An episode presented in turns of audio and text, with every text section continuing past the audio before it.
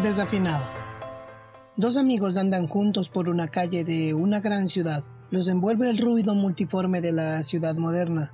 Los dos amigos son diferentes y se nota en su andar. Uno es alemán, hijo de la ciudad, criatura del asfalto, ciudadano del marco. El otro es un yogi hindú. Está de visita, lleva ropas anaranjadas y mirada inocente. Anda con pies descalzos que se apresuran para seguir a su amigo. De repente el yogi se para, toma del brazo a su amigo y le dice, escucha, está cantando un pájaro.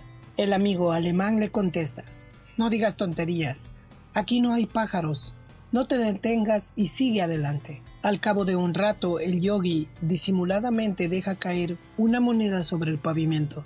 El amigo se detiene y dice, espera, se ha caído algo. Sí, claro. Allí estaba la moneda sobre el adoquín. El yogi sonríe. Tus oídos están afinados al dinero, y eso es lo que oyen. Basta el sonido mínimo de una moneda sobre el asfalto para que se llenen tus oídos y se paren los pies. Estás a tono con el dinero, y eso es lo que oyen tus oídos lo que ven tus ojos y lo que desea tu corazón. Oímos lo que queremos. En cambio, estás desafinado ante los sonidos de la naturaleza. Tienes muy buen oído, pero estás sordo. Y no solo del oído, sino de todo. Estás cerrado a la belleza, a la alegría, a los colores del día y a los sonidos del aire. Andas desafinado.